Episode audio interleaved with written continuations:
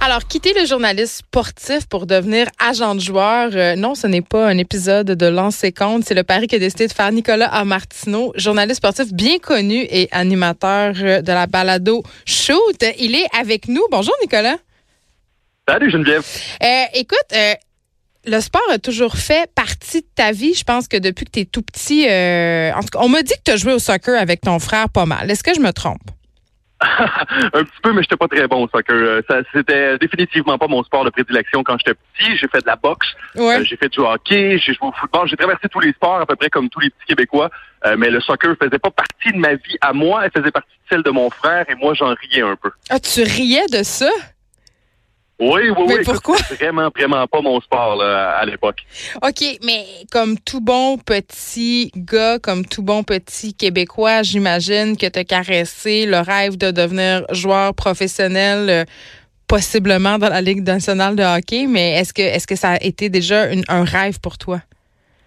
Euh, je te dirais qu'à l'époque, je savais déjà que le talent euh, chez moi était limité. J'avais du cœur, j'aimais la game, j'aimais ça jouer au hockey, je suivais toutes les statistiques, mais je te dirais que euh, j'avais 6-7 ans, puis mon rêve, c'était pas de jouer dans la Ligue nationale de hockey. Ah, t'étais déjà réaliste? Ah oui, oui, non, écoute, moi, je me voyais journaliste, je me voyais je me voyais lecteur de nouvelles, je me disais que j'allais rapporter les prouesses du Canadien de Montréal, mais oublie ça, je, je, savais que j'étais pas euh, j'étais malheureusement pas muni des outils pour euh, devenir professionnel à un très très jeune âge. Oui, mais t'es de quand même devenu journaliste sportif, tu as exercé ce métier-là pendant six ans, euh, notamment à TVA Sport. Comment on se rend à devenir journaliste sportif? Parce que comme les joueurs de hockey professionnels ou dans d'autres sports professionnels, il y a beaucoup d'appelés, peu d'élus quand même. Oui, ben écoute, c'est un peu ça, moi, ma Ligue nationale de hockey en bout de ligne. Quand j'ai eu ma chance à TVA Sport, au départ, c'était euh, c'était l'atteinte de mon rêve, l'atteinte de, de, de, de l'objectif du but que je m'étais fixé quand j'étais tout petit. Euh, donc, quand j'ai été engagé euh, au départ à TVA Sport, honnêtement, je ne pouvais pas être plus heureux que ça parce que c'était vraiment ça que je voulais faire. Euh, sauf qu'il faut savoir quand même que quand tu rentres dans une chaîne sportive, que ce soit TVA Sport ou RDS, mm. tu commences quand même euh, en tant que rédacteur. C'est très long avant que tu aies ta chance et d'être reporter en ondes, qui est habituellement le rêve euh, le rêve, disons, le plus habituel euh, des petits garçons qui veulent rentrer dans une salle de nouvelles. OK, mais là, tu réalises ton rêve puis tu t'en vas.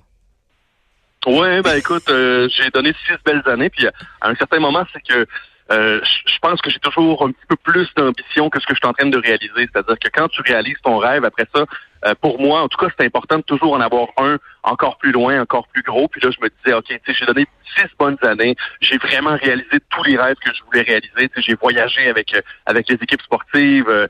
j'ai rapporté la nouvelle à droite et à gauche. J'ai couvert des sports incroyables. Puis là, je me mm. disais, bon, c'est quoi mon prochain défi? Puis mon prochain défi, je, je pense que c'était pas mal plus réaliste pour moi de, de, de, foncer dans le soccer parce que c'est un sport que j'ai appris à aimer.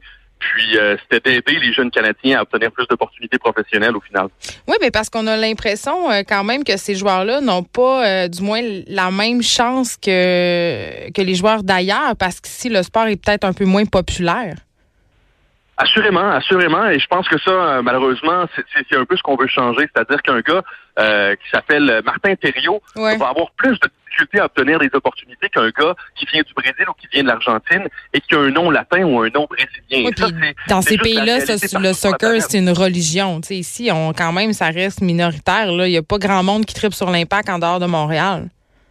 Exact. Et même qu'on le voit chez l'impact de Montréal dans les dernières années. Hmm. un Français qui arrive de l'Europe va se faire donner un salaire qui va être beaucoup plus élevé qu'un Québécois qui signe son contrat professionnel ici euh, ou qu'un Canadien. Et, ça, je peux te dire, pour les avoir vus à l'entraînement au cours des dernières années, à talent égal, le salaire pour un Canadien va être beaucoup moins élevé que le salaire d'un Argentin ou que le salaire euh, d'un Français ou d'un Anglais. Puis ça, ben, je pense que c'est quelque chose qu'il faut qu'il change dans les prochaines années. Mais oui, excuse-moi, euh, Nicolas, mais c'est pas juste. Est-ce que les joueurs québécois sont fâchés de cette situation-là? Parce qu'à talent égal, moi, je voudrais le même salaire que le joueur européen. Je comprends que l'impact attire les joueurs euh, européens en leur offrant des salaires parce que là-bas, ils gagnent des sommes mirobolantes, mais quand même, je veux dire, pour qu'il y ait une différence aussi importante, j'imagine que ça doit susciter une certaine grogne.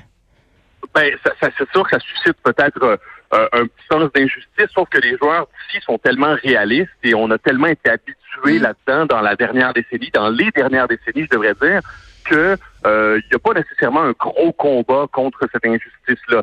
Euh, je pense que c'est quelque chose qui va se faire sur le long terme, mais on doit commencer à plancher là-dessus très, très rapidement parce que il y a personne, euh, aucun joueur canadien en devenir, aucun joueur canadien euh, professionnel en devenir doit être payé moins qu'un Argentin à talent égal ou qu'un Brésilien. Puis ça, je pense que c'est vraiment notre, notre mission numéro un. Dans cette optique-là, du salaire, puis aussi euh, de la popularité euh, du soccer, qui est quand même grandissante, mais on s'entend, notre religion ici, c'est le Canadien de Montréal. Est-ce que euh, l'impact, est-ce que tu vois que c'est une équipe qui est susceptible de faire rêver les jeunes? Ben, elle fait déjà rêver les jeunes. C'est sûr qu'elle fait rêver les jeunes, peut-être un peu moins que le Canadien de mm. Montréal, parce que il y a moins d'attention qui est portée sur l'impact de Montréal. Tu sais, à TVA Sport, au cours des dernières années, on a fait beaucoup, beaucoup, beaucoup d'efforts pour donner mm. à cette équipe-là la couverture qu'elle méritait. Euh, sauf qu'il faut que ça suive de toutes parts, de tous les médias. Donc, c'est sûr qu'il y a quoi une quinzaine, vingtaine de caméras dans le vestiaire du Canadien de Montréal après un match. C'est pas la même chose chez l'impact de Montréal. Donc, si ben on donne pas la même attention en tant que, que média, euh, c'est pour ça que peut-être les, les, les, jeunes vont rêver un peu moins, mais je peux te dire qu'il y a énormément de jeunes joueurs de soccer qui aujourd'hui rêvent d'un jour porter le maillot de l'Impact de Montréal. Mais, mais c'est pas c'est pas plus facile de jouer pour l'Impact que jouer pour le Canadien de Montréal. C'est extrêmement difficile de faire une carrière professionnelle au soccer. Ben, je comprends. Sauf qu'en même temps, ce qui fait rêver ces garçons-là, puis c'est peut-être pas une bonne chose, mais c'est l'aura de célébrité qu'il y a autour euh, du fait d'être un joueur chez les Canadiens. sais, on a toute cette vision de ce joueur de hockey superstar entouré de belles filles qui boit du champagne dans des clubs de la ville. Euh, ça fait partie du rêve de devenir une vedette de la Ligue nationale. Au niveau du soccer, c'est un peu moins ça quand même. Ben, écoute, je, je, comprends, je comprends ton point, sauf que si tu vas te promener dans les euh, dans, dans, les petits terrains de soccer un peu partout au Québec, probablement que tu vas demander le rêve de ces jeunes-là. Ils vont te dire, moi, je rêve de jouer pour le FC Barcelone ou pour le mhm. Real Madrid, euh, pour les grosses équipes européennes. Euh, sauf que présentement, la beauté de la chose, c'est que tu peux devenir professionnel ici à Montréal et éventuellement rêver à atteindre le plus haut niveau. Mais les joueurs professionnels doivent être humbles. Ils doivent savoir c'est quoi leur valeur puis quel quel objectif ils peuvent atteindre. Parce que avec la Ligue nationale de hockey, ben, c'est directement dans notre cours. La plus grosse ligue de hockey au monde, elle est euh, en Amérique du Nord et le Canadien de Montréal, c'est une des plus grosses équipes de hockey de la Ligue nationale de hockey. Donc, on a la plus grosse équipe de hockey au monde à Montréal. Pour le soccer, c'est différent. Euh, tu peux jouer professionnel au soccer dans, sur tous les continents de la planète mm. Terre. À peu près dans chaque pays, il y a une ligue professionnelle dans laquelle tu peux gagner 50, 60, 70 000 dollars par année pour jouer au soccer. Et ça, c'est, je pense, un rêve qui est incroyable de pouvoir caresser ça, de, pouvoir jouer au soccer partout sur la planète. C'est intéressant, Nicolas, que tu parles d'humilité, OK? Parce que euh, il y a eu toute une polémique par rapport au Real Madrid cette année. Ils sont venus pratiquer ici et ça a tout pris pour qu'ils s'adressent aux journalistes, pour qu'ils parlent aussi à leurs fans. Toi, tu te situes par rapport à ça? Ben, ils sont protégés hein, parce que ce sont des méga machines à millions et à milliards de dollars. Mais quand même, quand ils viennent faire une opération séduction ici puis qu'ils ne parlent pas aux fans ou aux journalistes, c'est un peu paradoxal. Mais, mais au contraire, ils ne venaient pas faire une opération séduction ici. Ils venaient ici à Montréal hmm. parce qu'ils savaient qu'ils allaient avoir la paix, pas mal davantage que s'ils vont n'importe où ailleurs sur la planète. Hmm. Et c'est un peu ça l'objectif parce que Zinedine okay. quand il est venu ici avec le Real Madrid la première fois, ben, il a réalisé, hey, on peut se promener dans la rue et somme toute euh, avoir un rythme de vie assez normal, pas se cacher constamment des caméras et des partisans. Donc c'est bien pour eux ça aussi. Mais ça a contrarié les partisans ici énormément. Ben, ça a contrarié les partisans. En même temps, ils ont eu euh, un, un entraînement devant public euh, et effectivement, les partisans auraient aimé les voir davantage. Hmm. Mais, mais pour les avoir vus, là, les fans accrochés aux barrières, pas loin du centre Nutrilait, juste pour pouvoir apercevoir les joueurs de loin, ben juste ça, ça a rempli leur cœur de fans pour au moins deux, trois ans. Ils Juste eux de pouvoir dire, hey, j'ai vu euh, tel gars, j'ai vu Luka Modric ou j'ai vu Karim Benzema. Juste ça, pour eux, ça vaut de l'or. Ils n'ont pas besoin de les approcher puis de prendre des photos avec eux nécessairement pour être contents. Je me demandais, euh, Nicolas, si ton métier de journaliste euh, sportif t'aide en quelque sorte, va t'aider avec certains joueurs. Euh, est-ce que tu as des relations privilégiées avec certains d'entre eux ou pas du tout? Parce qu'on est quand même sur cette impression que les journalistes quand même gardent davantage une distance qu'auparavant avec les professionnels du sport. Oui, je te dirais que c'est vrai, sauf que, euh, écoute, grâce à TVA Sport, j'ai tellement couvert cette équipe-là euh, avec la proximité au cours des dernières années. Souvent, j'étais soit le seul ou un des deux seuls à couvrir l'équipe sur la route. Donc, au fil des années, moi, j'ai été là. Il y a plusieurs entraîneurs qui sont passés, il y a plusieurs joueurs qui sont passés, mais on dirait que je demeurais l'une des constantes au sein de l'équipe. Donc, euh, c'est sûr que ça, permet, ça me permettait d'avoir une relation de proximité avec les, les joueurs qui restent deux, trois, quatre ans.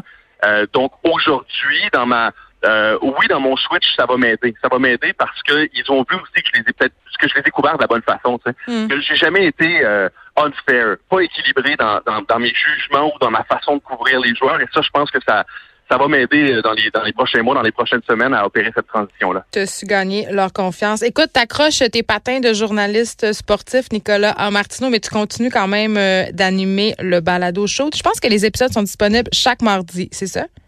Oui, exactement. Chaque mardi midi, donc sur toutes vos euh, toutes vos plateformes où vous consommez vos podcasts, notamment sur Spotify, sur Apple Podcasts. Donc Mm. euh, voilà, c'est disponible un peu partout. Et je continue à, à animer la boxe aussi à TVA. Sport. Exactement. Et on peut aussi écouter la balado, évidemment, sur le site de Cube Radio. Merci beaucoup, Nicolas. Ah, Martineau, on va te souhaiter bonne chance dans tes nouveaux défis. Bon soccer. Merci, c'est bien gentil. Merci.